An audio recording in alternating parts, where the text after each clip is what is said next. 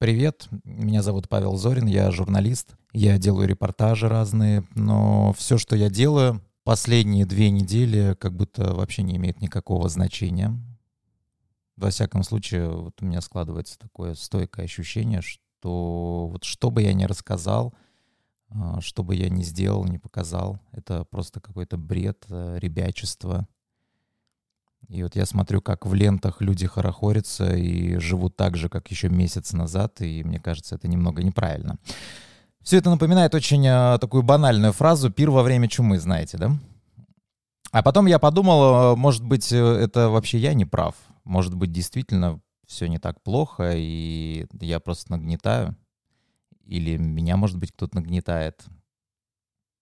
И я практически полностью перекрыл э, поток входящей информации. Ну, как перекрыл? То есть я читал новости минимум два раза в день, но с водками. А. То есть я просто списком э, читал, что произошло за день, то есть кто ушел сегодня, какие из компаний, а, какие новые заявления у нашей Минобороны. Кстати, очень быстро а, наши СМИ, которые остались еще, ну, вынужденно приняли правила игры, и это прямо чувствуется в подаче. И здесь никакого осуждения абсолютно нет к СМИ, которым, а, которые остались, которые раньше писали, скажем так, в одном ключе, сейчас в другом, потому что, ну, реально уголовка, реально 15 лет можно получить.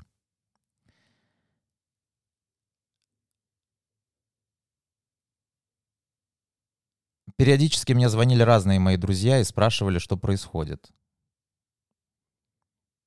Мне это даже, знаете, немного льстило, типа, как будто я знаю э, чуть больше, чем остальные. Но на самом деле, конечно же, меня мучил ровно такой же вопрос вообще, что происходит? Что вообще делать? Э, ну, как мучил, в смысле, меня мучает до сих пор. Просто неделю назад, э, вот, то есть я три дня прожил вот в таком вот формате, когда я просто круглосуточно практически пытался понять, что происходит. Потом я понял, что это не работает, что ты просто забиваешь себе голову. Потом все это я отключил. И потом вот дня три, наверное, четыре вот этих вот сводок. В общем, так прошла неделя примерно, и я понял, что мне нужно с кем-то поговорить и с кем-то обсудить, с теми, э, кого я, чье мнение я уважаю и к чему, чьему мнению я прислушаюсь. И я позвонил знакомому военному. Я позвонил инвесторам, которые занимаются именно инвестициями профессионально, то есть это их основной доход. А, я позвонил однокласснику режиссеру, я позвонил своему бывшему коллеге, журналисту уже закрывшегося СМИ. А про закрытие СМИ вы наверняка тоже слышали. И меня как э, представителя этой профессии это немножечко тоже пугает. А, для полноты картины я даже поговорил с таксистом, потому что, ну, кто как не они вершители судеб страны, и они знают ответы на все вопросы. Ну и, конечно, вопрос у меня был один, что сейчас вообще происходит. И прежде чем мы начнем слушать их мнение, я напомню, что подписаться на подкаст можно на всех платформах. Слушать в прямом эфире и участвовать в подкасте можно в телеграм-канале Обзорин. Лучшая поддержка сейчас — это даже не деньги.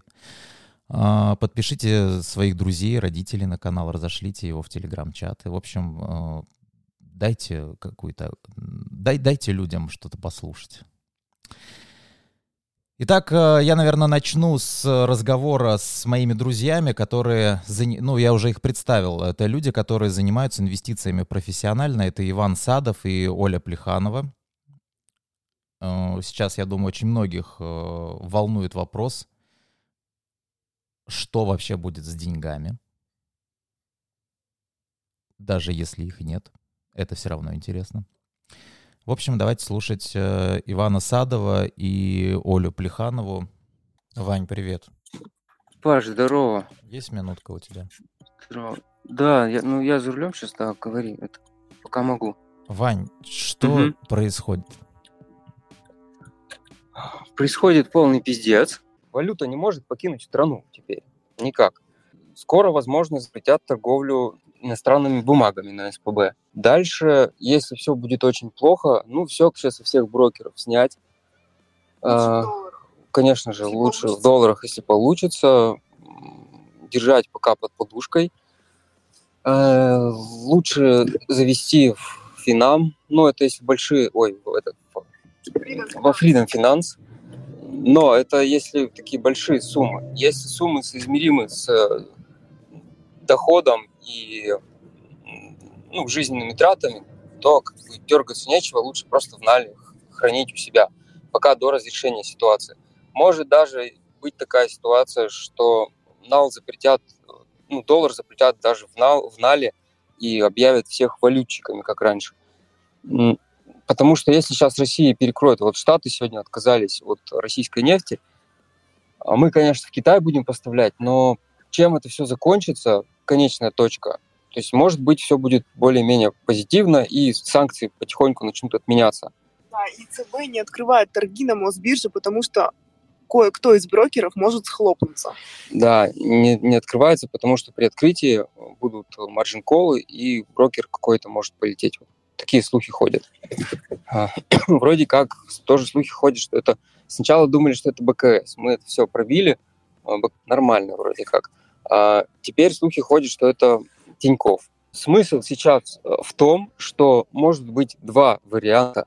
А, первый вариант э, это благоприятный, что сейчас переговоры закончатся, и с нас будут постепенно снимать э, санкции. Второй вариант, он пойдет до конца, нас будут додавливать до конца. В таком развитии событий может настать тот момент, когда у государства не будет средств для содержания бюджетников, вообще бизнес полетит, весь будут увольнения, и начнется катастрофа. Соответственно, все будет как э, в 90-е, ликвидируют все валютные э, сбережения, ликвидируют все э, сбережения в иностранных ценных бумагах, то есть валюту могут запретить держать. Поэтому вот мы оба варианта держим в голове как возможное, но готовимся к наихудшему, конечно же. Просто ну, по чё? действиям, которые происходят сейчас, мы видим, что, в принципе, э, Центробанк и правительство, они действуют грамотно, они заранее обрубают варианты оттока капитала. Слушай, а как это повлияет на рынок недвижимости? На рынок недвижимости. Смотри, Центробанк поднял ставку до 20%. Повышенная ставка – это повышенная ставка по ипотеке. Э, чем э, кабальнее условия, тем меньше людей могут им соответствовать, тем меньше людей смогут взять эту ипотеку. Э, цены на жилье у нас разгонялись последний год благодаря именно вот этой халявной ипотеки с низкой ставкой, с льготной ипотеки. Mm-hmm. Был очень большой спрос, малое предложение квартир, соответственно, они выросли в цене. Сейчас получается, что спрос будет падать, значит, недвижка будет падать в цене. Но это произойдет не сразу. Сначала э, какой-то период будет, э, когда цены, наоборот, будут держаться высокими за счет того, что многие люди не, будут знать, куда деть свои деньги. Они mm-hmm. будут их вынимать с банковских счетов, с брокерских счетов. И более-менее стабильная вещь, которая в представлении большинства людей стабильная, это недвижимость. И они будут скупать эту недвижку. Плюс люди, которые беженцы, они тоже будут заинтересованы в покупке жилья. Не знаю, возможно, это не те люди, которые будут разгонять цены на жилье, потому что, скорее всего, что-то там какие-то будут либо льготы им, либо их будет не так много, чтобы повлиять на рынок в целом. Но э, в долгосрочной такой, э, скажем так, среднесрочной перспективе двух-трех лет цены упадут. Мое мнение такое, значит, э, происходящее ведет э, нас в полнейшую изоляцию, и единственное, единственные какие-то более-менее там нормальные отношения у нас могут сложиться с Востоком, ну, в частности, с Китаем, собственно говоря. Вот. Ну, ты абсолютно прав. Да. Вот вообще, вот все прям по четкости, как есть. Ты молодец, так и, так и будет. И еще есть такой вариант, что Китай может э, нам начать помогать. Вот. Как мы помогаем маленьким странам, так и Большой Китай может нам помочь. Ну да, а то вдруг у нас, у нас тут нацики бегают или что-то еще. Ну, как бы на всякий случай. Притесняют китайцев, исконных русских китайцев. А, давай, давай расскажем, как мы готовимся. Мы тут бегаем, технику покупаем, да, что тут готовимся. Ваня хочет зуб себе наконец-то завершить его вставление. Вот, вот, я тоже уже да. думаю, в Челябинск что ли слетать, надо это, зубы-то напоследочек сделать. Напоследочек. Когда, Паша, все началось, я начал э, думать, значит, э, чего мы лишимся и что нужно в первую очередь сделать, э, чтобы избежать дефицита вот в ближайшие там 2-3 года. Что мы купили? Я Оле сказал купить э, линз на два года вперед. Да, я запаслась контактными Контакт. линзами, потому что все, которыми я пользуюсь, они все американского производства. Угу. Я э, начал устанавливать зуб, и сейчас вот медлил со второй частью установки самого зуба, сейчас записался на него. А, то есть все, что связано с импортом, а, лучше взять. Я думал уже не закупить э, компьютер впрок, потому что не будет э, процессоров, материнских карт. Я купил дополнительный жесткий диск, хотя он уже подорожал на 30-40% по сравнению, по сравнению с тем, что я брал в прошлом году. Я купил второй, потому что знаю, что в ближайшие годы их вообще может не быть. Кроме того, чисто вот каждому человеку стоит вот э, об этих вещах подумать, что ему конкретно надо.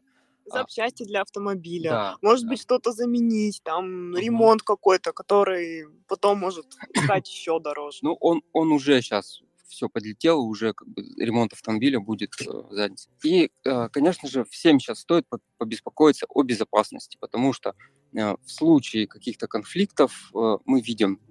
Как что... снаружи, так и внутри страны. Я имею в виду, ну да, там люди начнут выходить на улицу. Все силы будут брошены на это. То есть а, вырастет преступность, никто а, нас защитить не сможет, поэтому желательно оформить лицензию на оружие, взять... Ну все, блядь, зомби-чемоданчики собираем. Э, вроде того. Обязательно, зомби-чемоданчик очень нужен. Лекарства, аптечка, все это нужно. Антибиотики на, ну, впрок. А сейчас ситуация, операция И, почему возникла?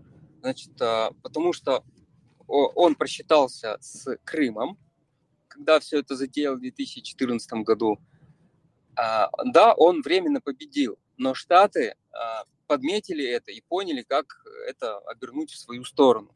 Они 8 лет, вот люди говорят, 8 лет бомбили э, Донбасс со своей территории, uh-huh. как бы подначивая его, подначивая, а, вели всякую пропаганду, ну вот это вся. Э, и 8 лет вода точила камень. И сейчас этот камень прорвало, а, значит, все ему каким-то образом дали понять, что он выиграет в этой войне. А, украинскую сторону также они э, промывали ей мозги.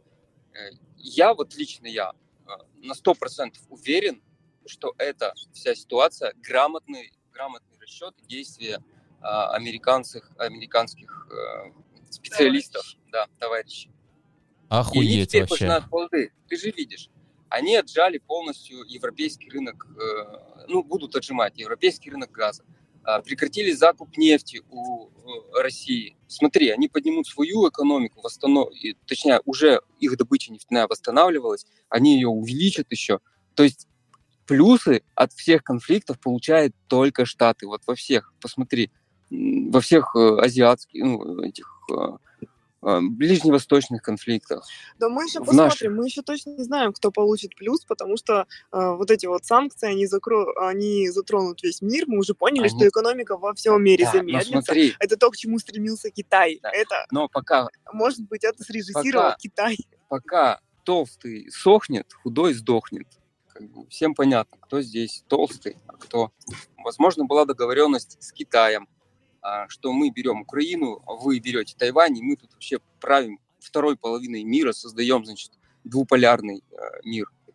А возможно, есть два сценария, что одни думали по одному плану, а другие по другому. И сейчас они одновременно реализуются, и мы не знаем, кто в итоге Вы... профит с этого да, снимет. Да. Короче, мир очень интересен.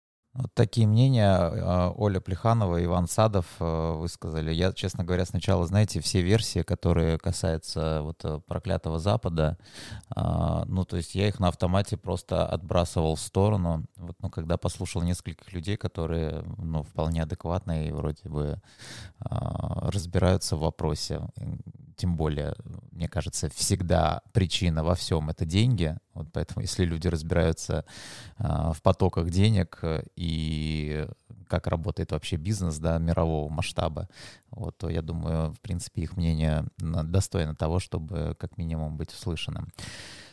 А, Оля Плеханова, Иван Садов, э, ребята, которые занимаются инвестициями профессионально. А, дальше я созвонился с военным, а, с одним своим старым знакомым, бывшим, ну как бывшим, бывших, наверное, особо не бывает, ну, в общем, вояка.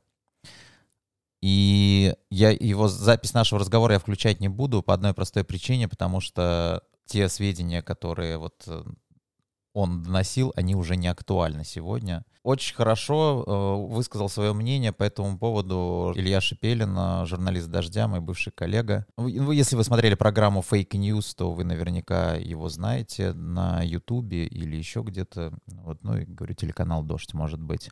Э, поэтому Давайте послушаем наш с ним разговор. Ох, что происходит там, я уже вообще не знаю, потому что три дня я не могу смотреть никакие видео с э, Э, фронта, так скажем, да, потому что, ну, то есть первые три дня это было э, интересно, это отвечало на какие-то вопросы, ну, и мы старались, вернее, найти какие-то ответы, потому что там происходит, ну, происходит война, происходит какое-то абсолютное безумие, э, вот, которое по совершенно какому-то бездарному и непродуманному решению предприняла Российская Федерация. То есть, по-моему, это можно как бы очевидно уже сказать.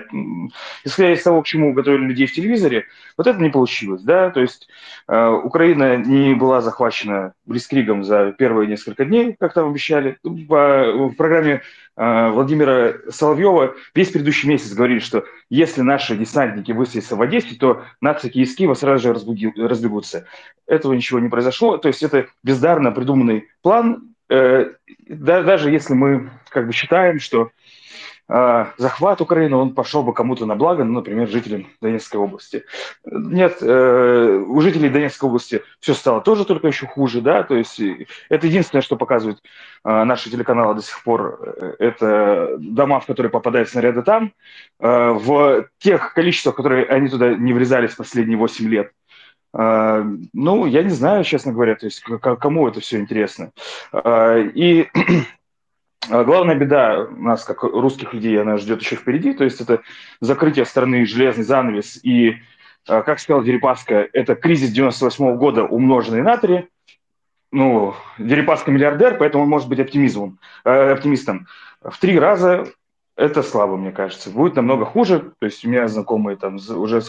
То есть, даже такие элементарные вещи, как корма для кошек сметаются, потому что нормальные корма не только заграничные, а их теперь не будет. Если у вас кот с мочекаменной болезнью, например, э, то, к сожалению, через э, ближайшие полгода э, ему, видимо, не жить потому что он не сможет получать те корма, которые получал. Это, это просто самое элементарное, не говоря про лекарства, не говоря про таблетки, не говоря про то, как будет выглядеть экономика. Мне кажется, вот апогеем э, случится, когда мы придем э, в стоматологию, и на двери кабинета будет э, табличка «Приходить со своим цементом». Вот, вот это будет, мне кажется, вот лучший. О, слушай, а, вот ты журналист, и ты, ты представляешь себе вот этот образ с цементом, который нужно приносить с собой к стоматологу уже сейчас.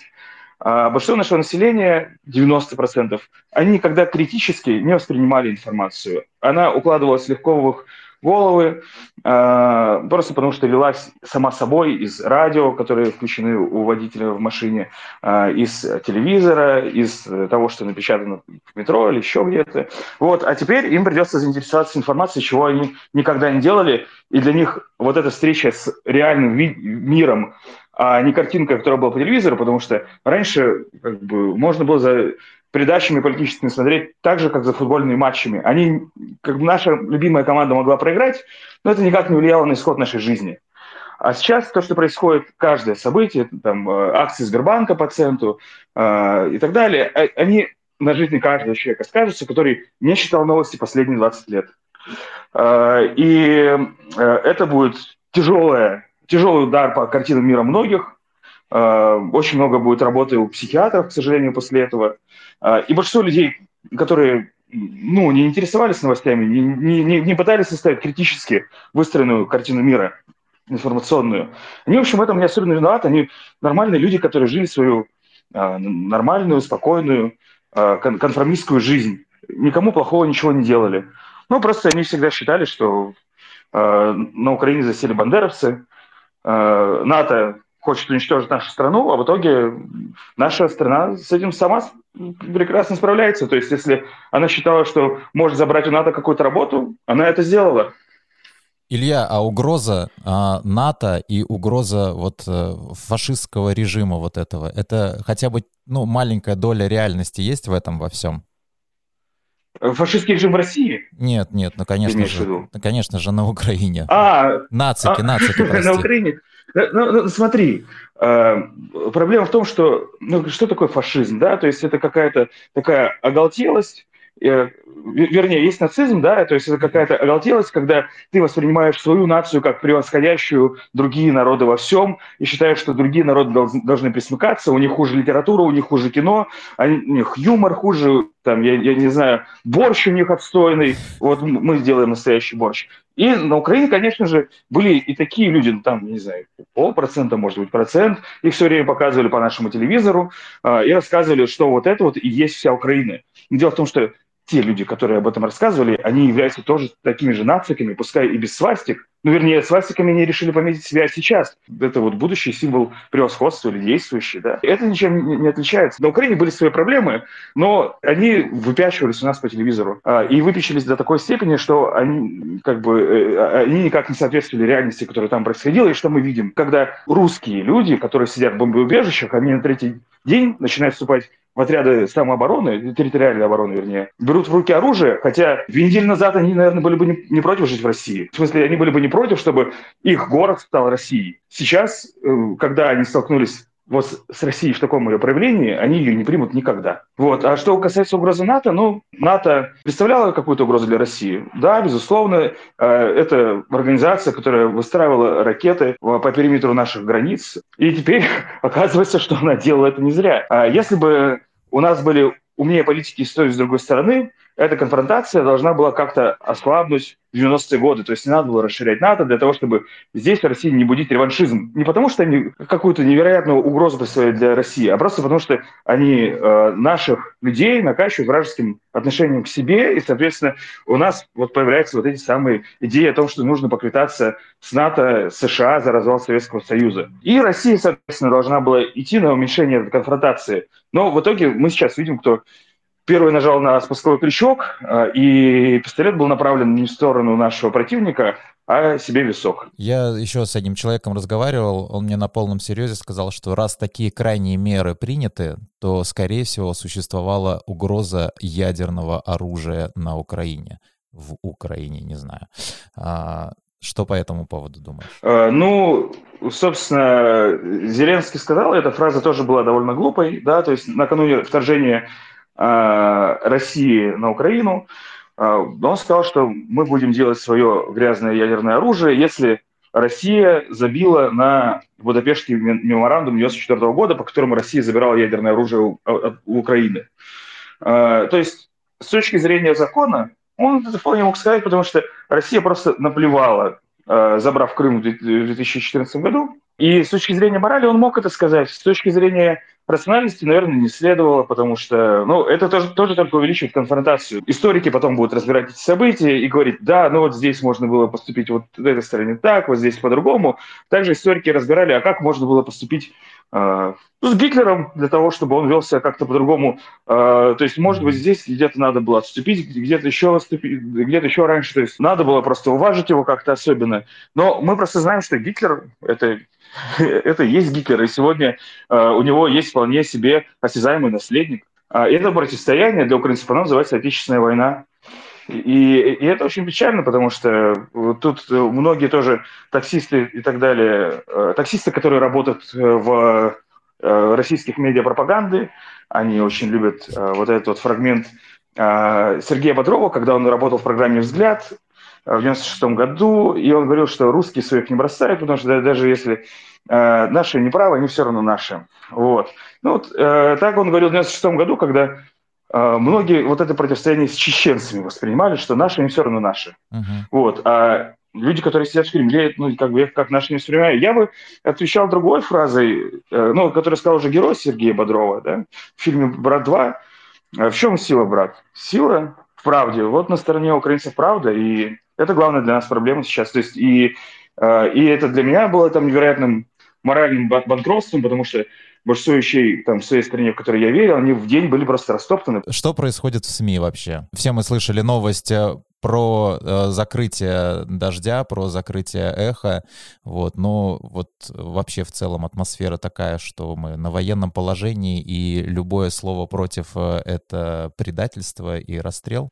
Пропаганда с каждым днем она терпит крушение, и закрытие эха и дождя – это, конечно, крушение. То есть это какая-то истерика, когда ты ничего другого не можешь сделать, не можешь уже чего-то противоставить. Если на твоей стороне правда, то ты ее просто разносишь в большей степени. Поэтому им остается там, закрывать, выписывать э, предписания, а, объявлять, что за так называемые фейки о войне будут сажать на 15 лет, потому что они собираются плодить это вранье дальше, а в условиях свободного интернета это не получится сделать. Вот, поэтому первое пожелание, поставьте своим родственникам, пожалуйста, VPN, э, для того, чтобы у вас был контакт с ними, для того, чтобы вы могли с ними общаться. Э, вот, потому что ну, времена нас ждут очень непростые. Всем мира! Всем мира. Это был Илья Шепелин. Э, с ним мы разговаривали примерно неделю назад. Вот за эту неделю очень многое поменялось. Ушло значительно больше брендов, к которым мы привыкли ушло, ну как, вот сейчас, знаете, неделю назад говорили, да, этот не уйдет. Когда вот теперь он уже ушел, говорят, да, он ушел всего лишь на 2-3 месяца. Вот. И что-то мне подсказывает, что ситуация через 2-3 месяца кардинально уже не поменяется. Мне кажется, а, точку невозврата мы уже прошли. А, Илья Шапелин сейчас не находится в России как и многие другие журналисты, которые работали в СМИ, которые сначала окрестили иноагентами, а потом и вовсе закрыли, э, покинул страну. Давайте послушаем наш разговор с Рустамом Вахитовым. Это мой одноклассник. Э, себя он представил как сценарист, режиссер и исследователь. В общем, давайте послушаем э, наш разговор с ним, потому что тут тоже особая такая точка зрения, которая сначала отторгается, но если чуточку вот подрасслабиться, то, скажем так, можно воспринять ее тоже. Я еще раз, я говорю, не принять, а воспринять. Россия являлась, ну, со времен распада СССР, и, точнее, развала даже, а, частью мировой системы. Вот. И так как мы являемся частью мировой системы, а она является капиталистической, а, мы либо являемся донором, либо мы являемся хозяевами. Естественно, находясь в системе капитализма, Россия ну, не являлась хозяином, она являлась э, встроенным в систему э, ну, этого капитала мирового, так называемый глобализм. Ну, вся наша экономика утекала туда, продукты у нас все с Запада, и если у тебя, например, есть что-то развито здесь, это, естественно, плохо для Запада. Поэтому, когда мы с тобой, помнишь, говорили еще в Москве про социализм, это очевидно, если здесь что-то развивается, то всегда будут вводить санкции. Ну и если мы говорим про сегодняшнюю ситуацию, вот этот, скажем так, некое, то, что происходит а, со стороны нашего там государства, то это обрывание всех связей с государством, ой, с Западом, да, с этой системой полностью, потому что, ну, ты либо присмыкаешься перед западной системой, ну, либо ты хочешь независимости какой-то, развивать свою экономику, ну, тогда мы тебе обрубаем все связи. Ну, то есть это тут так называемый железный занавес, о котором там Камолов, да, экономист, вот давно уже говорил, что все равно к этому придете. Вот, и как бы, в принципе, Советский Союз также появился, ну, железный занавес, например, во время Советского Союза точно так же появился, потому что и, если ты хочешь сам развиваться, да, то, ну, извини, тогда мы тебе ставим железный занавес. Вот то же самое и здесь, как бы, как я вижу, ну, на данный момент у меня есть предположение, некоторые движение Путина не идет в сторону социализма, но влево уходит. Это, я считаю, что это будет социал-демократия, что-то типа движение в скандинавской, ну не модель именно скандинавской, мы не знаем, что там, да, но, естественно, это единственный вариант, потому что все, мы вышли из этой модели, и это движение с Китаем, то есть будет союз с Китаем, вот. Ну, у нас же автократия. Как-то так. Ну, у нас э, не то, что там автократия, не автократия, здесь э, игра всяких, э, как его, терминов, да, потому что, ну, это может называться даже там демократия, но никакой демократии, да и это игра терминов, потому что демократии много, есть всякие автократии, понятия. Ну, что ты имеешь вот под автократией? Ну, у нас диктаторский режим практически. Ну, если посмотреть, у нас везде диктаторские. Европа, она вся является, в принципе, где очень сильный а, госаппарат. То есть, когда мы говорим диктаторский режим, а, ну, наверное, то, что ты имеешь в виду, это когда есть некий м, госаппарат, да, который а, везде контролирует. Нет, когда ну, я говорю диктаторский много. режим, я говорю, что решение в этой стране принимает один человек. Во всяком случае... Ну, это я... Ну, в принципе, ну, тут смотря как смотреть. Где-то у нас есть, ну, скажем так, полная демократия. По-русски называется бардак. Где-то вообще никакие решения не принимаются. Просто э, дают свободу, и в этой свободе вообще ничего не происходит и, и так далее. То есть здесь как бы надо смотреть. Я согласен, э, ну, на данный момент, вот на данный момент э, ввода войск на Украину у нас сейчас действительно диктаторский режим, потому что во время военных действий всегда будет диктаторский режим. То есть э, демократия там, она только во время мирного. Сейчас это очевидно. Поэтому любые какие-то лозунги, э, это уже ну, не во время мира, да, там выходить с плакатиками, потому что ситуация другая. Если ты выходишь сейчас с плакатиком «нет войне», то ты воюешь против России. Ты во время мирного, да, это будет критика, потому что сейчас ситуация совсем другая. Вот, Не, ну, слушай, это военное, это же подавление, сути, это же подавление мнения, понимаешь? Ну, то есть, а в отсутствии э, мнения, мне кажется, вообще ничего хорошего не получится. Ну, я тебе еще, еще раз говорю, вопрос какой. Сейчас э, военное ну, практически положение, и поэтому любое мнение, и, которое мешает системе, а я военное, не говорю, что это плохо, нехорошо. А военное вот это положение, это была неизбежность, да?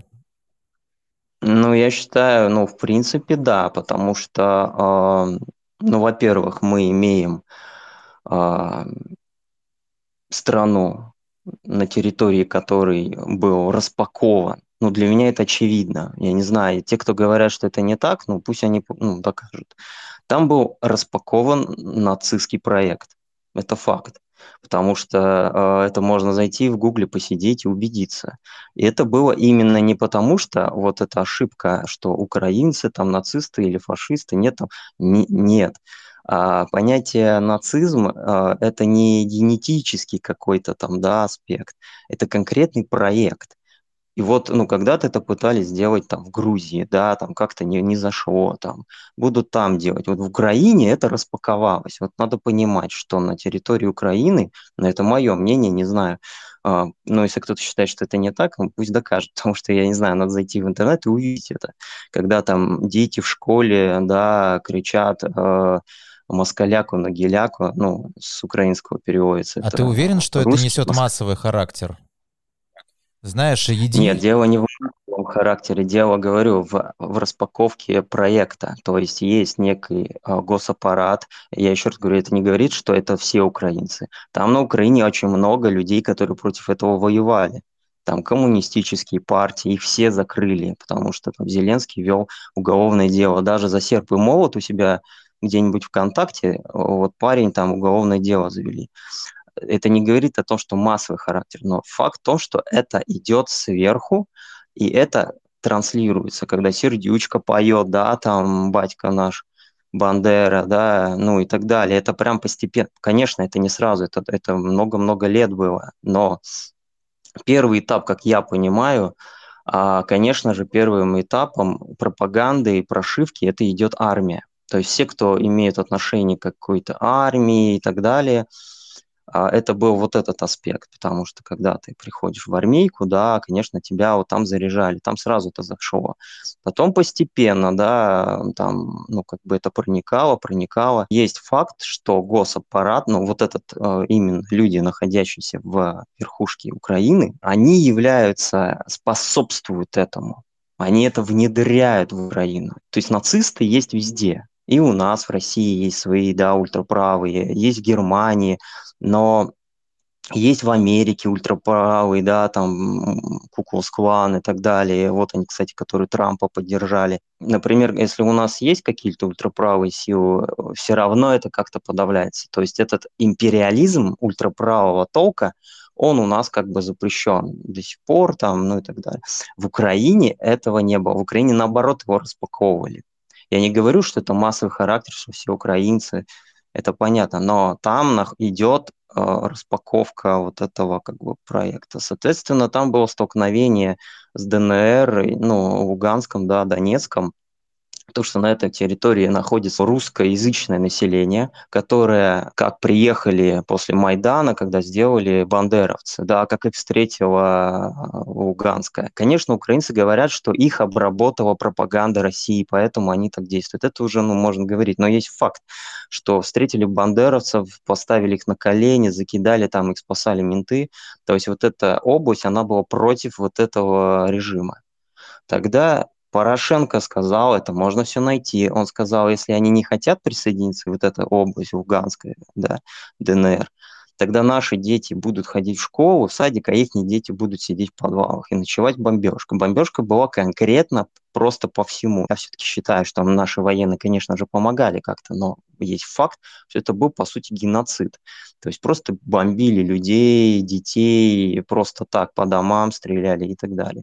А это тоже можно все найти, посмотреть, как Порошенко. Потом как бы украинцы свергли Порошенко, да, там оставили там Зеленского. Зеленский говорил одно, он говорил, что будет русский язык, да вы что, а, я вообще там с Россией на-на-на. Потом он говорил, мне без разницы, какие партии, а у нас свободная страна, как только приходит Зеленский, запрещается. Кто-то смотрит там голос, да, смотришь, как там э, украинский голос разговаривает, разговаривает, потом в какой-то момент везде запрещается русский язык. То есть а, а, ну, потом Зеленский заводит законопроект запрещающий. Ну, там уже был он, да, но Зеленский начинает дальше продолжать.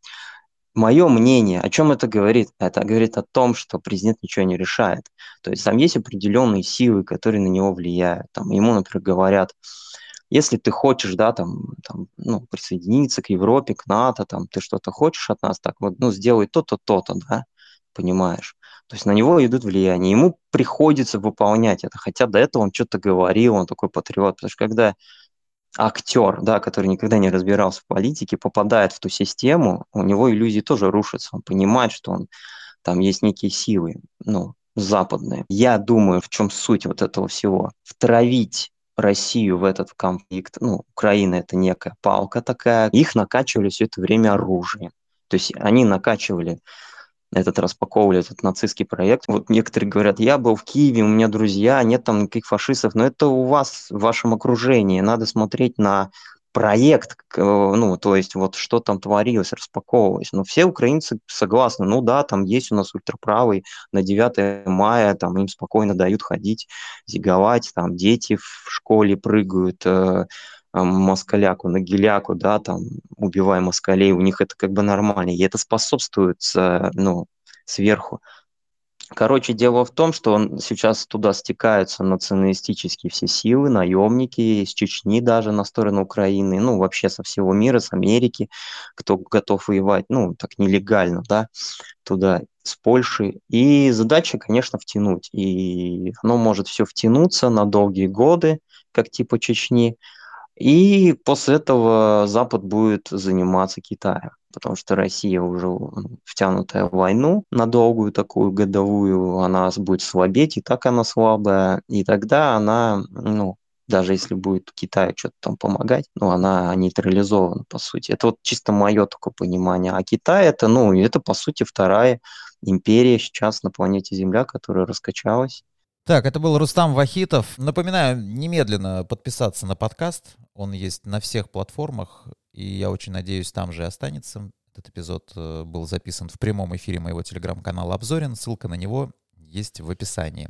Подписывайтесь, добавляйтесь в чаты, комментируйте. Спасибо, что дослушали до конца. Огромное спасибо всем, кто поддерживает подкаст э, платной подпиской. Сейчас она осталась только в ВК, так что если у вас есть желание оформить регулярный донат в фонд Обзорина, приходите в ВК. Это не так зашкварно, как кажется. Нормального пацана подогреть э, рубальком всегда приветствуется. Все, меня зовут Павел Зорин. Все ссылки внизу. Пока.